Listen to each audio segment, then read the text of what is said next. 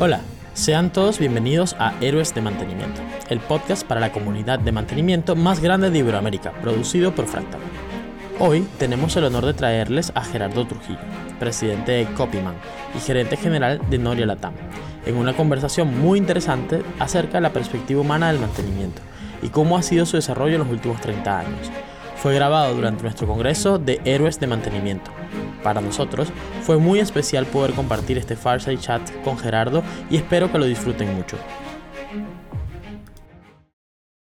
Gerardo Trujillo, natural de, León, de México, de, de Guanajuato. Gerardo es ingeniero industrial, graduado en el Tecnológico de León. Actualmente Gerardo tiene diferentes posiciones. Es director general de Noria Latinoamérica, presidente de Copimán, que probablemente nos hablará un poco más de eso, que es el Comité Panamericano de Mantenimiento, fundador y presidente de la Asociación Mexicana de Profesionales de Gestión de Activos, experto en el área de lubricación de maquinaria. Yo diría que probablemente Gerardo es uno de los expertos globales en lubricación y sin duda el mayor experto de habla, de habla hispana.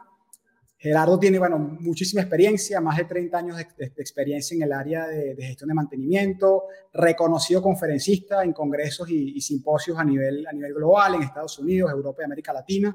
Es uno de los miembros eh, que representa el grupo de expertos de México en el comité técnico para la ISO, de la ISO, para la norma ISO 55000 de gestión de activos.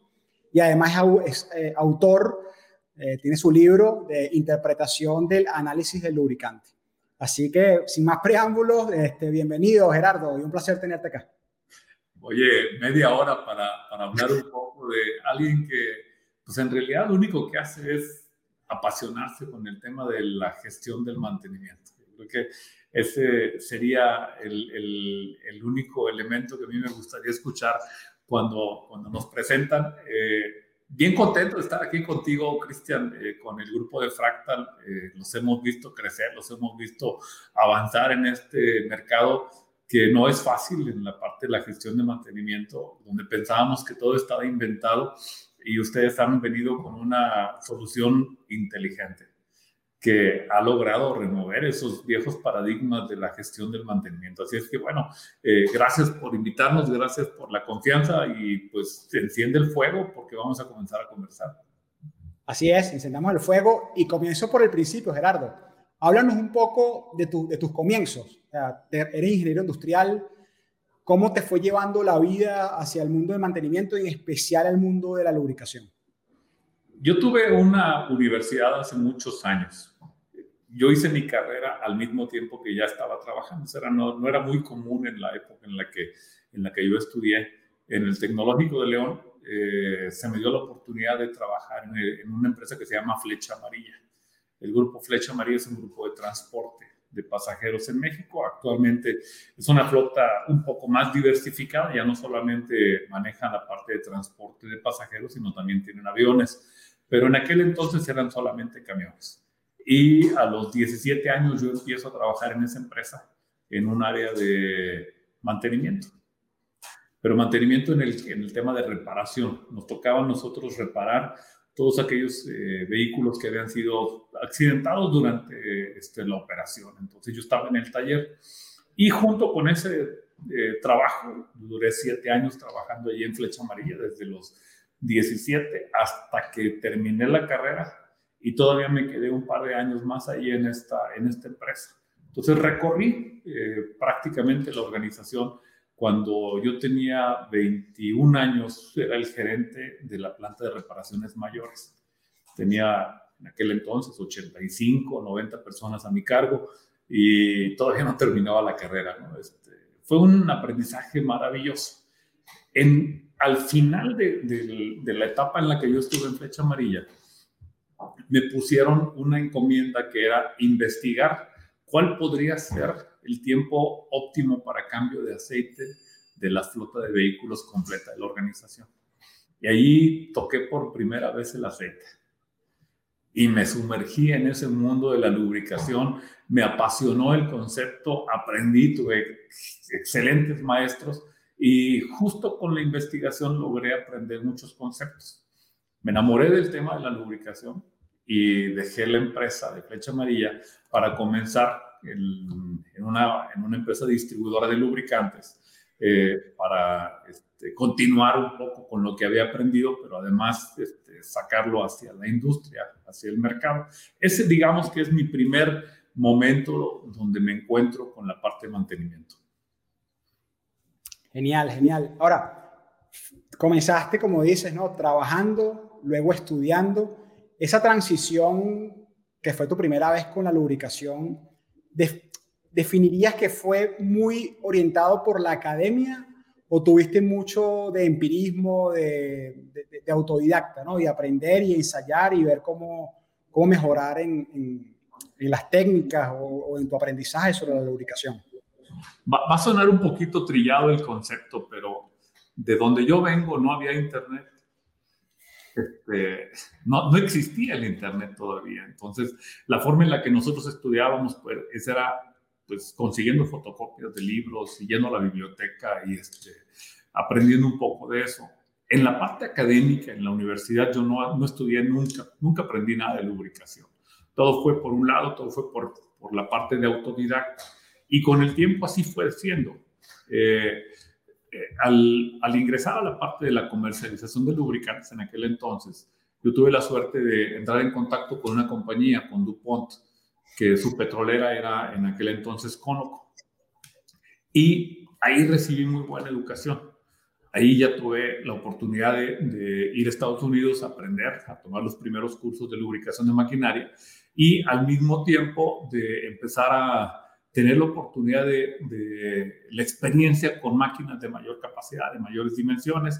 Eh, no te cuento demasiado la historia, en el, vamos, no me voy a meter a los detalles, pero te diré que cuando estaba yo trabajando con la distribución de lubricantes Conoco, tuvimos una crisis económica muy grande en México.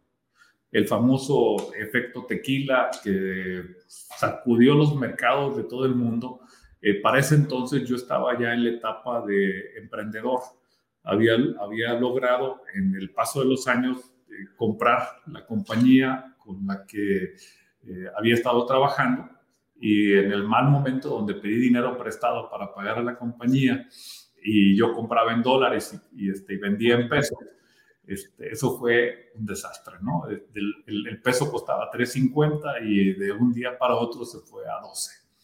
Sea, no había forma de pagar un crédito, los, los, intereses se fueron al 160%, el, el precio del dólar estaba imposible. O sea, fracasamos, tuvimos que cerrar la compañía y en ese momento me, me ofreció una tabla de salvamento la empresa Conoco y me dijo, yo necesito que te vengas a apoyarme con la parte técnica. Y entonces me convertí en consultor técnico. Mi tarea era preparar a los nuevos consultores técnicos de la organización y entonces mi hambre por aprender se volvió cada vez más necesidad. ¿sí? Y me, me, devoraba los conceptos y aprendí mucho. Eh, tuve la oportunidad, por supuesto, de desarrollarme en esa área, pero encontré un par de aguas muy importante en mi vida. Estoy hablando de, digamos, de los diferentes momentos en los que mi vida fue cambiando. Eh, Estamos hablando de finales de los 80, principios de los 90 o incluso antes. 80s, eh, no, 90s fue cuando ya estuve yo eh, con lo de la empresa. 92, eh, 93, estaba yo trabajando para un grupo minero, más bien como, como parte del grupo de lubricantes, pero atendiendo a un grupo minero. Y ese grupo minero tenía las primeras ruedas motorizadas que se utilizaban en los camiones. Eh, y había unas limitaciones impresionantes. Esas ruedas no duraban mucho y habría que hacerles un proceso de filtración. Y entonces, ya para ese entonces nació el Internet. Yo era de los pocos, yo creo que en México había un puñado de gentes que tenían Internet, pero como yo trabajaba para DuPont en aquel entonces, pues era de los privilegios que gozaba con esa gran organización. Y logré investigar acerca de sistemas para purificación de aceites que vendía una compañía en Estados Unidos que se llama Diagnetics, ya no existe. Esa compañía, el dueño de esa compañía era Jim Fitch, hijo de Ernest Fitch, el investigador de la Universidad de, la Universidad de Oklahoma State. Entonces, cuando yo empiezo a ver un poco de su organización, de lo que hacía, me encuentro con que tiene un curso Se llamó Mantenimiento Proactivo y Análisis de Aceite. Eh, me fui a Estados Unidos a tomar ese curso. Era un curso de dos días, ¿eh? solamente dos días, que me cambió la vida completamente en el tema de lubricación.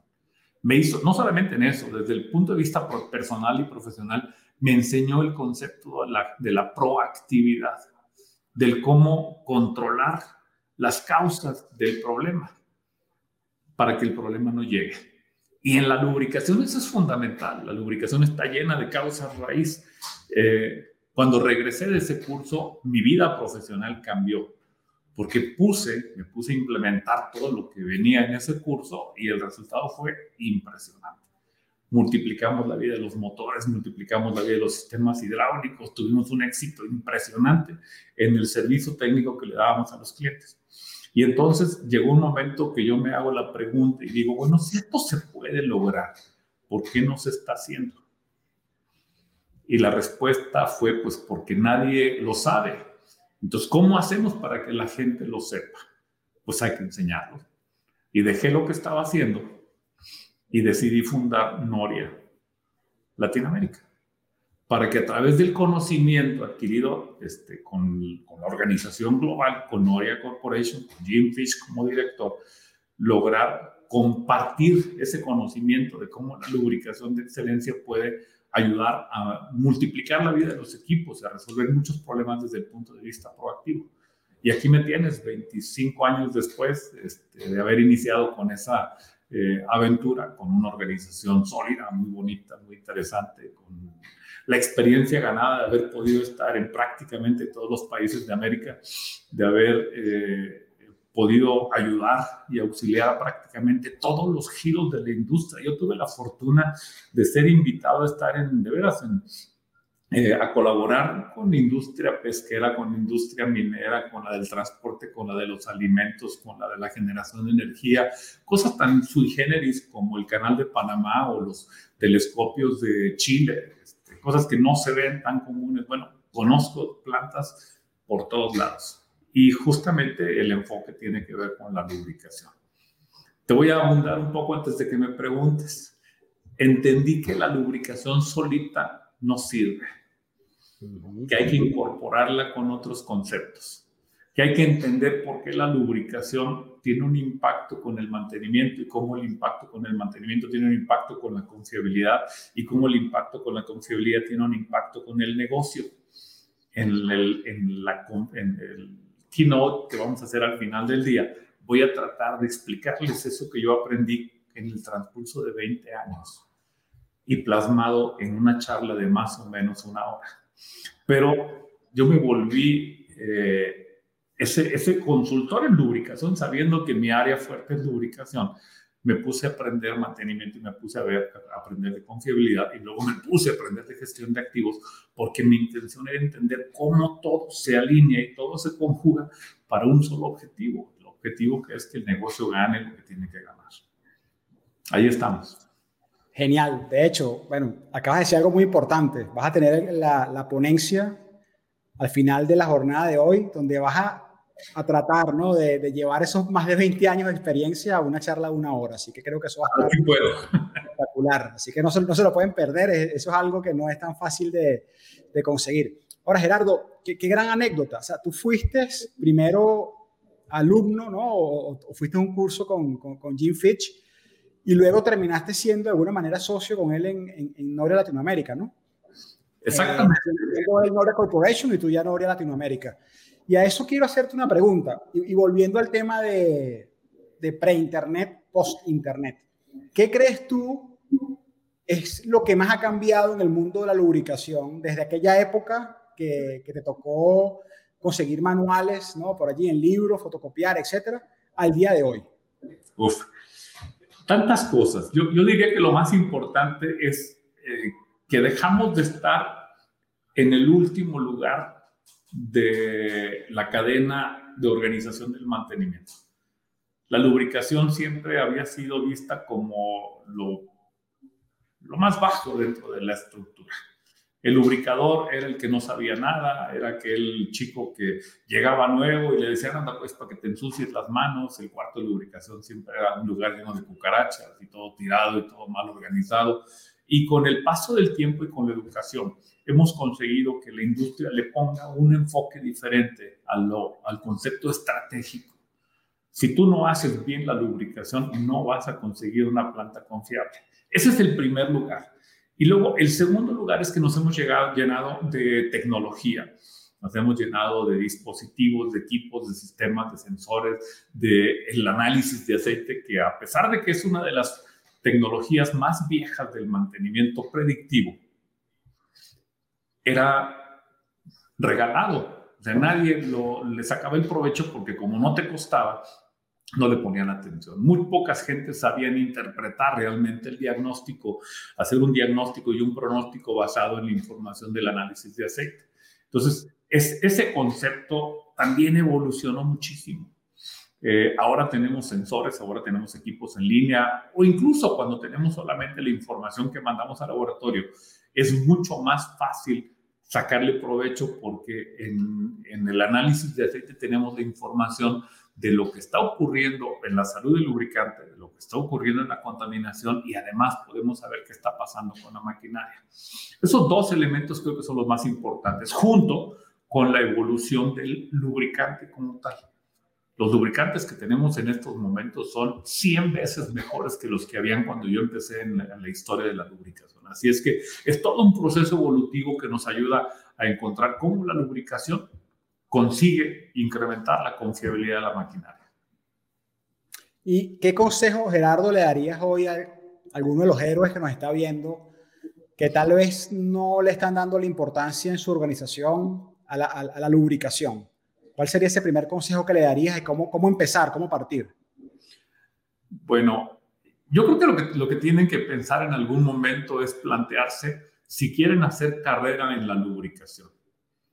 La verdad, yo lo decidí hace casi 30, más de 30 años. Y bueno, te puedo decir que estoy feliz. Sea, estoy feliz porque hago lo que me encanta y no me ha ido mal. He, he logrado construir, un, tener una empresa internacional que, que, tiene un impacto directamente en una cantidad impresionante de empresas cada año. Nosotros entrenamos eh, mil personas al año este, en el tema de lubricación y eso es un indicativo de que es, eh, es, hay un interés por volverse un profesional de la lubricación ya no es una posición de paso, o sea, ya no, es, ya no me meto al lubricador para ver si me dan el ascenso a mecánico. Es pensar que la lubricación es toda una carrera que nos va a permitir conseguir mejorar la condición de las máquinas. Es parte de los fundamentos del mantenimiento de precisión.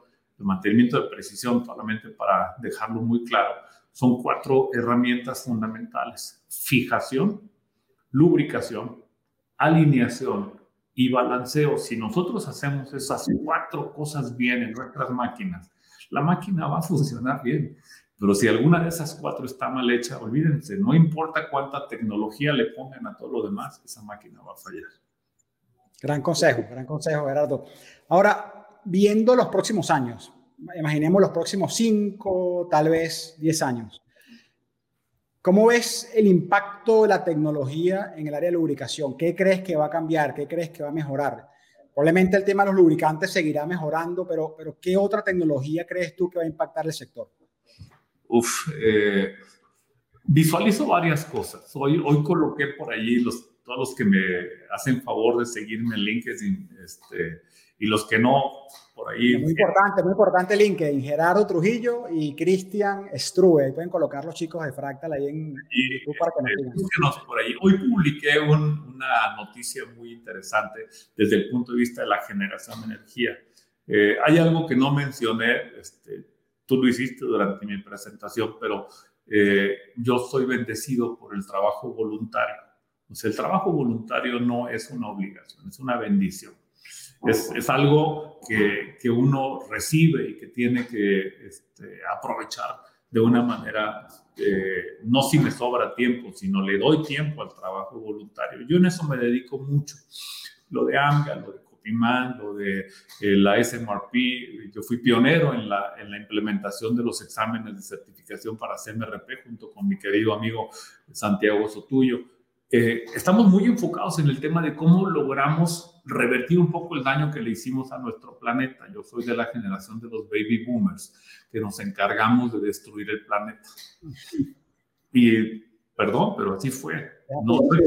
así como no existía el Internet, tampoco existía la palabra ecología. Entonces, todo lo que tiene que ver con, con ahorro de energía, con la parte de ¿Cómo le ayudo a mis colegas a ser mejores? Se ha vuelto una obsesión en la parte, eh, digamos, final de la carrera de Gerardo Trujillo. Este, ¿Cómo ayudo? Hoy publiqué algo al respecto de generación de energía con el enfoque de cero impacto con el medio ambiente. Y son turbinas de generación de energía que no giran.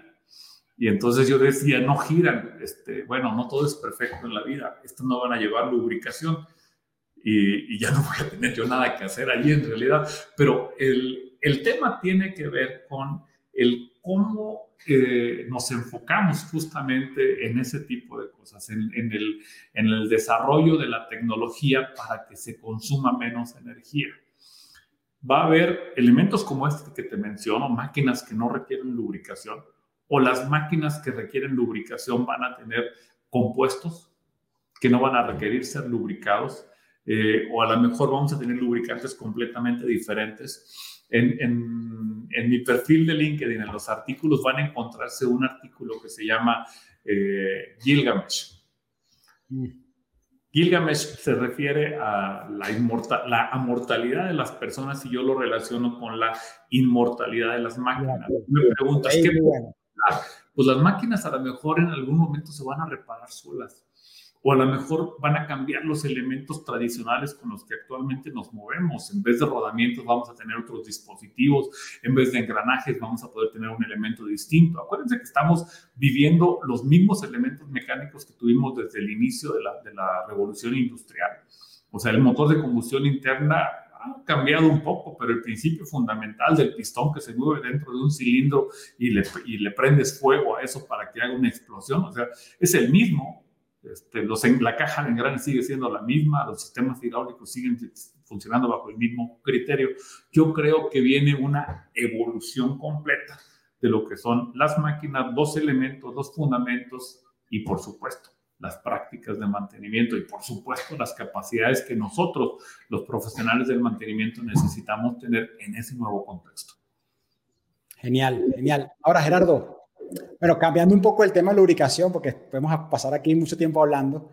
Eh, tú hace poco viviste una situación complicada, que, tuviste una situación personal afectada por el COVID, y escribiste en, tu LinkedIn ¿no? un artículo donde relacionabas un poco todo lo que has aprendido en tu vida sobre el mantenimiento y cómo lo aplicaste a tu vida de forma personal, y eso te dio la fortaleza para estar aquí hablando con nosotros, ¿no? Porque realmente tú contabas allí que probablemente sin tus rutinas de mantenimiento personal, tú no hubieses sobrevivido lo que sobreviviste por las condiciones tan, tan, tan fuertes por las que pasaste.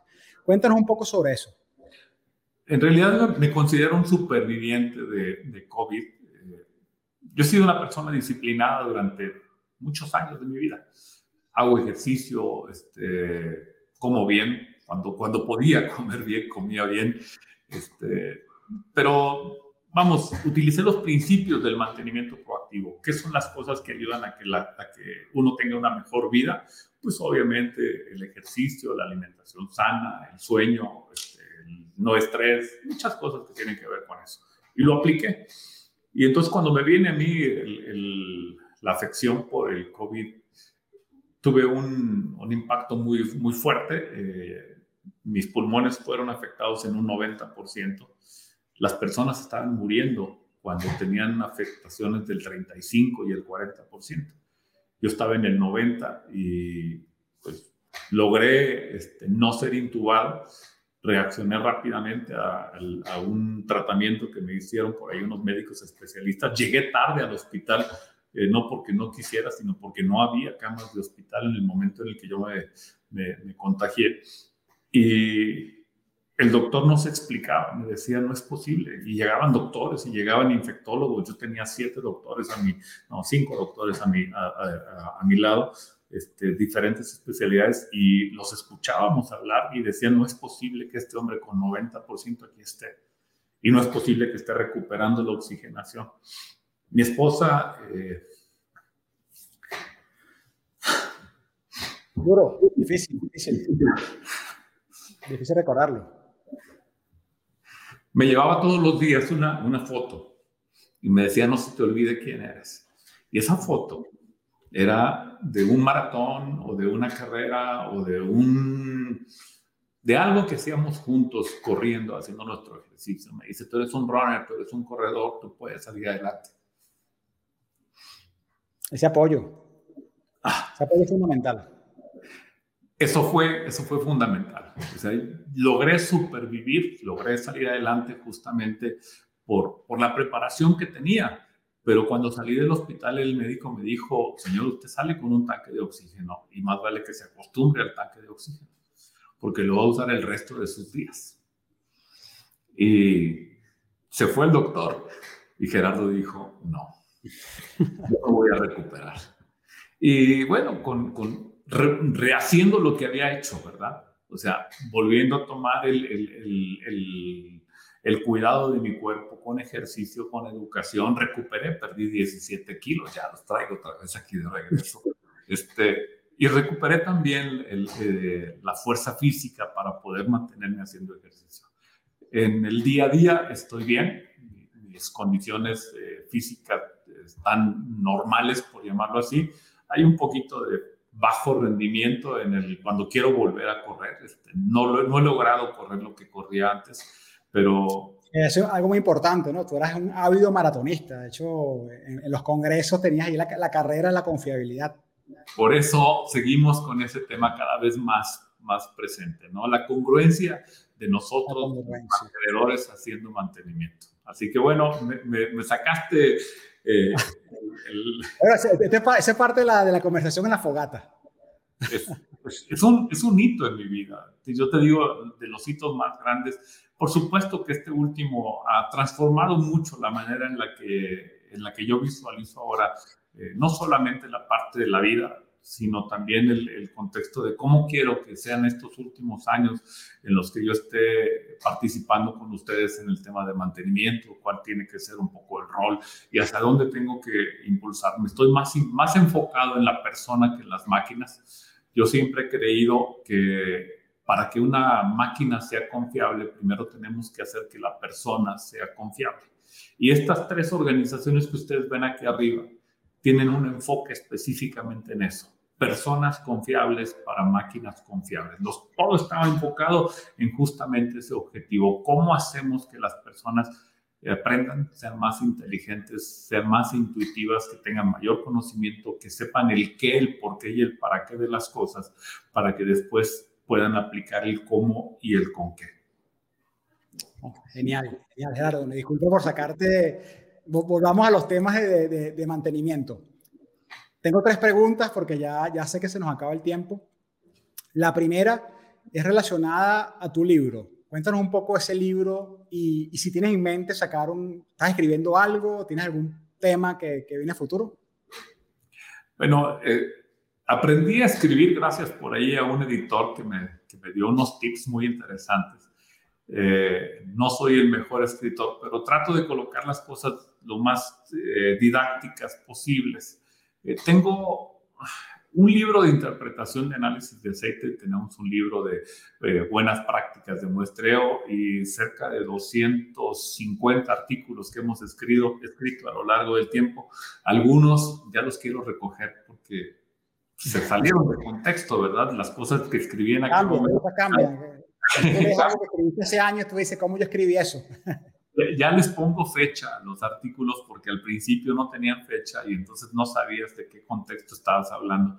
Ese libro eh, trata de, cómo, es como un vademecum, ¿sí? es el, esa, esa guía para poder recetar algo que tienen los farmacéuticos ahí en las, en las, en las farmacias eh, en base a los síntomas y en base a la forma en la que se comporta el análisis de aceite, poderlo convertir eso en lo que yo le llamo este, el, diagnóstico, ese conjunto de los elementos que hacen para poder interpretar correctamente la condición en la que se encuentra una máquina. Eso es lo que hace ese libro. El segundo libro es el de eh, muestreo, es define los fundamentos de cómo tomar una buena muestra. Sin una buena muestra no hay un buen análisis de aceite. Entonces, por ahí está ese concepto. Y, y bueno, todos los demás artículos pues, son de temas variados, algunos que se salen un poco del tema del mantenimiento y luego regresan al tema del mantenimiento. Ahí, este, ojalá que tengan oportunidad quienes no han, no han este, husmeado un poquito entre los artículos que tengo publicados en LinkedIn o en la revista o en la página de Noria, donde está la, serie, la sección de, de aprendizaje, pues ahí van a encontrar este, desde los muy, muy técnicos hasta los que no son tan técnicos, pero que reflejan un poco lo que Gerardo Trujillo quiere contarle a los colegas de toda América Latina. Oh, genial, genial. Gerardo, hablaste de, las organizaciones, ¿no? Hablaste de Copimán, de AMGA. Háblanos un poco sobre eso, cómo eso realmente está impactando el, el, ecosistema. ¿Vienen iniciativas a futuro? Para las personas que primera vez que escuchan sobre Copimán y sobre AMGA, ¿qué les, qué les, qué, qué, qué les puedes decir? Comité Panamericano de Ingeniería de Mantenimiento es una organización que pertenece a la Unión Panamericana de Asociaciones de Ingeniería, que está alineada con la UNESCO y por lo tanto con la Organización de las Naciones Unidas. O sea, es una pirámide donde desde las Naciones... Desde Naciones Unidas hacia abajo. Quiere decir, eh, aquí lo que estamos hablando es cómo los ingenieros tenemos un enfoque de que nuestro trabajo sirva para que las, personas vivan mejor. Ese es el objetivo fundamental. Entonces, la UPADI es la Unión Panamericana de Asociaciones de Ingeniería. Cada país tiene su asociación de ingenieros y la asociación de ingenieros tiene, tiene este, representantes en cada país. Luego, el UPADI tiene 17 comités técnicos el de ingeniería, el de aguas, el de lo que ustedes quieran, y uno de esos 17 comités es el Comité Panamericano de Ingeniería de Mantenimiento. ¿Cuál es el objetivo? Que a través de la ingeniería de mantenimiento nosotros podamos ayudar a que la gente viva mejor. Ese es el enfoque del mantenimiento. Y entonces, el enfoque del Comité Panamericano, ¿cuál es? pues cómo a través del conocimiento, de las mejores prácticas, de la educación, eh, de, ese crecimiento profesional podemos lograr el objetivo de Copyman y el objetivo de UPARI. Entonces, Copyman es un organismo que tiene un representante en cada país, que lo nombra el comité de cada, de cada país el comité de ingenieros de cada país nombra a su representante. Yo fui nombrado por la, eh, por la Organización de Ingenieros de México. ¿sí? Ellos me nombran como el representante y luego el, el, el conjunto de los delegados de Copiman me nombraron presidente de esta organización por un periodo definido. Yo estoy repitiendo periodo, dos veces puedo repetir el periodo. Y el trabajo que hacemos todos los delegados de Copiman es ¿cómo conseguimos provocar que la gente sepa más? El conocimiento. Así es que eh, todos los que están dando cursos, todos los que eh, tienen empresas de educación en, el área de mantenimiento, están invitados para que se alineen un poco en el tema de Copyman. Copyman, déjenme decirlo de una forma bien, bien, este, bien bonita, no existe más que en el nombre. No es una entidad fiscal, o sea, no tiene eh, una cuenta de cheques, no tiene una razón social, no tiene nada, es simplemente el nombre dentro de la organización, pero está lleno de personas este, mejores que yo que colaboran justamente para hacer que la ingeniería de mantenimiento avance en cada uno de esos países. Entonces, lo que queremos es que haya cada vez más gente aprendiendo mantenimiento. Esta, esta este, iniciativa de parte de Fractal es fundamental, alineada con lo que nosotros queremos en el Copyman. ¿Cómo hacemos que crezca el conocimiento en la gente de mantenimiento?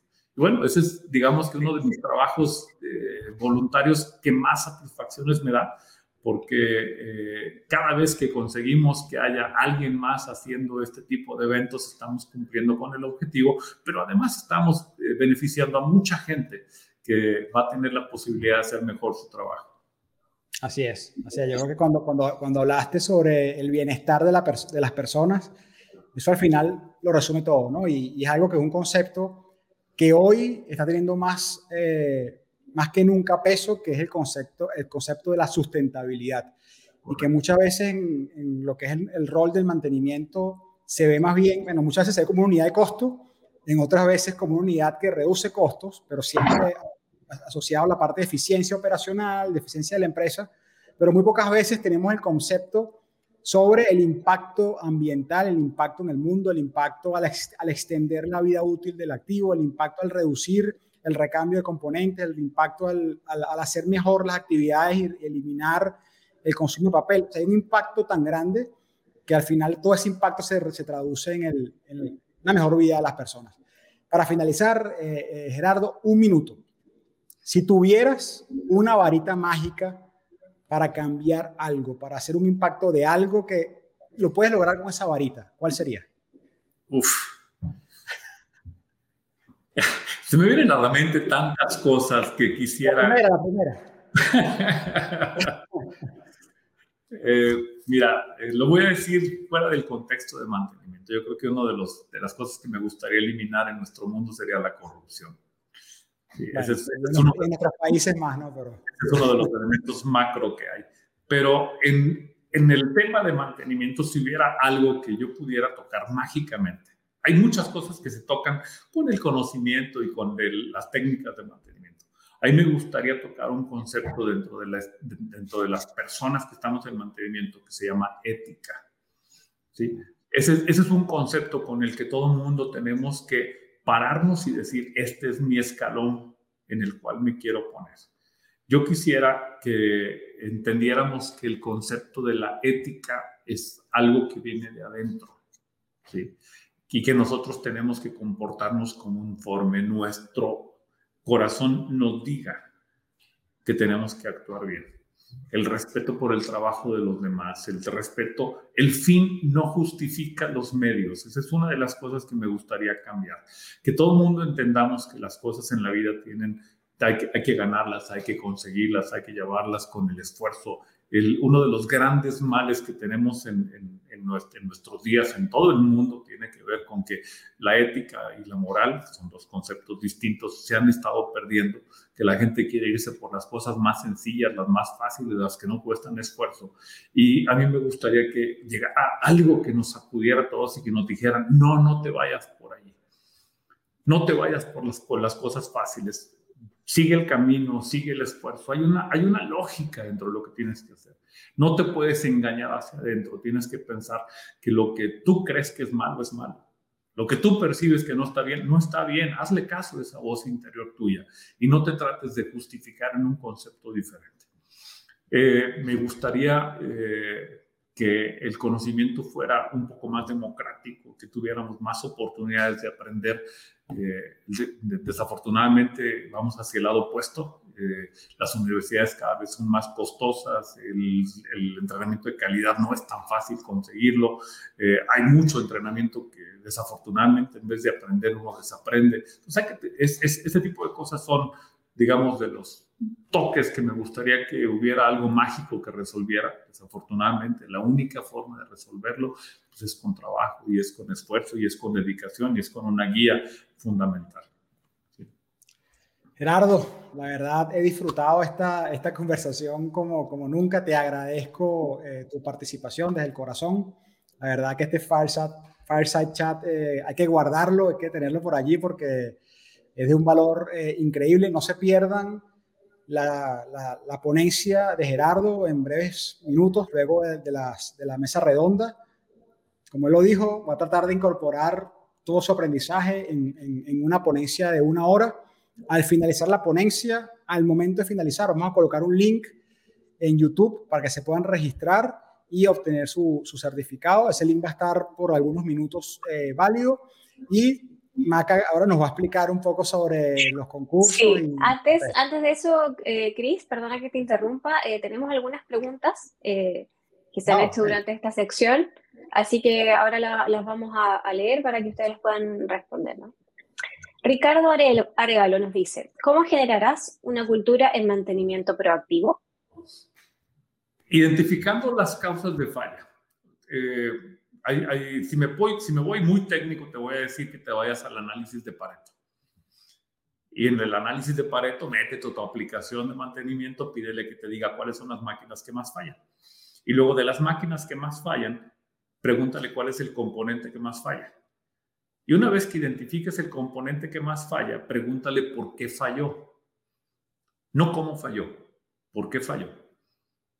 Y cuando tú empiezas a identificar cuáles son las causas de la falla, le pones atención a esas, las controlas, buscas cómo las controlo, las elimino o las minimizo. Y esa es una estrategia proactiva. Te voy a poner un ejemplo muy fácil. Una bomba. La bomba es la que más falla. ¿Qué falla en la bomba? Fallan los rodamientos. ¿Cuál rodamiento falla? Lado libre, lado impulsado, lado impulsado. Ese rodamiento, ¿por qué falla? Pues un problema de lubricación. ¿Por qué? ¿Qué le pasa a la lubricación? Ah, bueno, pues lubricante contaminado, lubricante con agua o lubricante mezclado o exceso de lubricación o falta de lubricación. Agarra esas cuatro, corrige esas cuatro y con esas cuatro estás controlando el 20%, que es el 80% de las fallas, que es el 80% del impacto y que es el que te causa el mayor costo de mantenimiento. Corrigiendo la causa, no el efecto y no el síntoma. Así es, es muy importante eso, la, mitigación. De hecho, eh, en Fractal tenemos una versión que es la versión Community, que es completamente gratuita y ya incluye ese tipo de análisis. Desde, desde la falla, cuando se registra una falla, qué falló, por qué falló, la causa de la falla y lo más importante, como dice Gerardo, la acción correctiva. ¿Qué debo hacer para que esa falla no vuelva a ocurrir? Y muchas veces, cuando se detecta una falla, analizamos el por qué y llegamos a que esa falla es, por ejemplo, por un, por un insumo, por un repuesto, y vemos el por qué el repuesto y nos damos cuenta que es que estamos comprando un repuesto que no es el original, que es un repuesto que falla muy rápido, pero cuando sumamos el costo de todas las fallas que ha tenido el equipo, es infinitamente mayor que si hubiésemos comprado el repuesto original. Y ahí simplemente es, compramos el repuesto original y nos eh, reducimos todas estas fallas. A veces ese análisis de falla y causas raíces eh, es muy importante y, como dice Gerardo, es parte de la proactividad del, mantenimiento. Así es, muchísimas gracias. Eh, por favor, vamos con la siguiente pregunta. Álvaro Velázquez nos pregunta, ¿cuál es el tiempo óptimo de un cambio de aceite, Gerardo? Me vas a hacer decir... Difícil, difícil. es muy difícil, por, porque va a depender de la condición de un equipo y va a, depender de las, características del equipo y va a depender de la contaminación. Eh, hay equipos que trabajan en bajas temperaturas con un lubricante limpio, seco, fresco, y entonces ese aceite puede durar muchos años. Más bien, lo que tenemos que hacer es buscar el cambio de aceite basado en condición. O sea, cómo a través del análisis de aceite vamos identificando cuál es el comportamiento del lubricante para que entonces, identificando la salud y la contaminación, podamos ver cuándo el lubricante ya no tiene las características suficientes. Yo lo digo un poco en broma cuando doy un entrenamiento de lubricación. Pregúntale al aceite. ¿Cómo te sientes? Y el aceite te va a decir, no, fíjate, me siento muy bien, aquí tengo todos mis aditivos, mira mi viscosidad, aquí está mi reserva alcalina, aquí está mi número ácido, te lo dice con datos. Y otro te va a decir, oye, no, espérame, yo ya me cansé, yo ya no quiero trabajar aquí, mira cómo estoy todo negro, todo sudado, lleno de agua y contaminación. O sea, el lubricante te dice cuándo es el mejor momento de cambiar. Para mí, la mejor estrategia es, no hay cambios de aceite basados en tiempo, hay cambios de aceite basados en condición. Genial explicación. Buenísimo, muchas gracias. Eh, la última pregunta, por favor. Jaime Torres nos pregunta, ¿cuál es la perspectiva de la aplicación del Machine Learning al análisis de aceite? ¿Qué puntos tendría que observarse en su aplicación? Eh, ¿Tenemos dos horas? Sí, sí, exacto. dos horas para responder. Eh, estamos en posibilidades de desarrollar muchas cosas en el Machine Learning para el análisis de lubricante. Anteriormente, la estrategia con la que se seguía era la creación de reglas, ¿sí? Que si esto pasa, entonces esto, y luego pasa esto, y entonces esto, y esto. las reglas lógicas pueden llevarte a tomar... Miles de reglas. Como 10 Tienes que tener como 10.000 reglas lógicas para más o menos tener una herramienta de este, interpretación, digamos, automática. En este momento yo creo que el Machine Learning, las herramientas que hay de análisis de Big Data nos permiten hacer cosas muy diferentes. Yo esperaría que en los próximos, no sé, tal vez meses o un año máximo, estaríamos viendo ya en el mercado una primera posibilidad de, este tipo de aplicaciones. Yo sé que esto es algo que este, está en la mente de muchas organizaciones y yo esperaría que se volviera una realidad muy pronto. Así es. De hecho, Jaime, el viernes, el, jueves, el tercer día, no sé que para, para mí va a ser viernes, eh, no te pierdas la ponencia que vamos a dar de sobre Predicto, donde se va a hablar un poco sobre esto, sobre cómo el Machine Learning no solamente desde el punto de vista de análisis de aceite, sino desde otros análisis orientados al, al mantenimiento.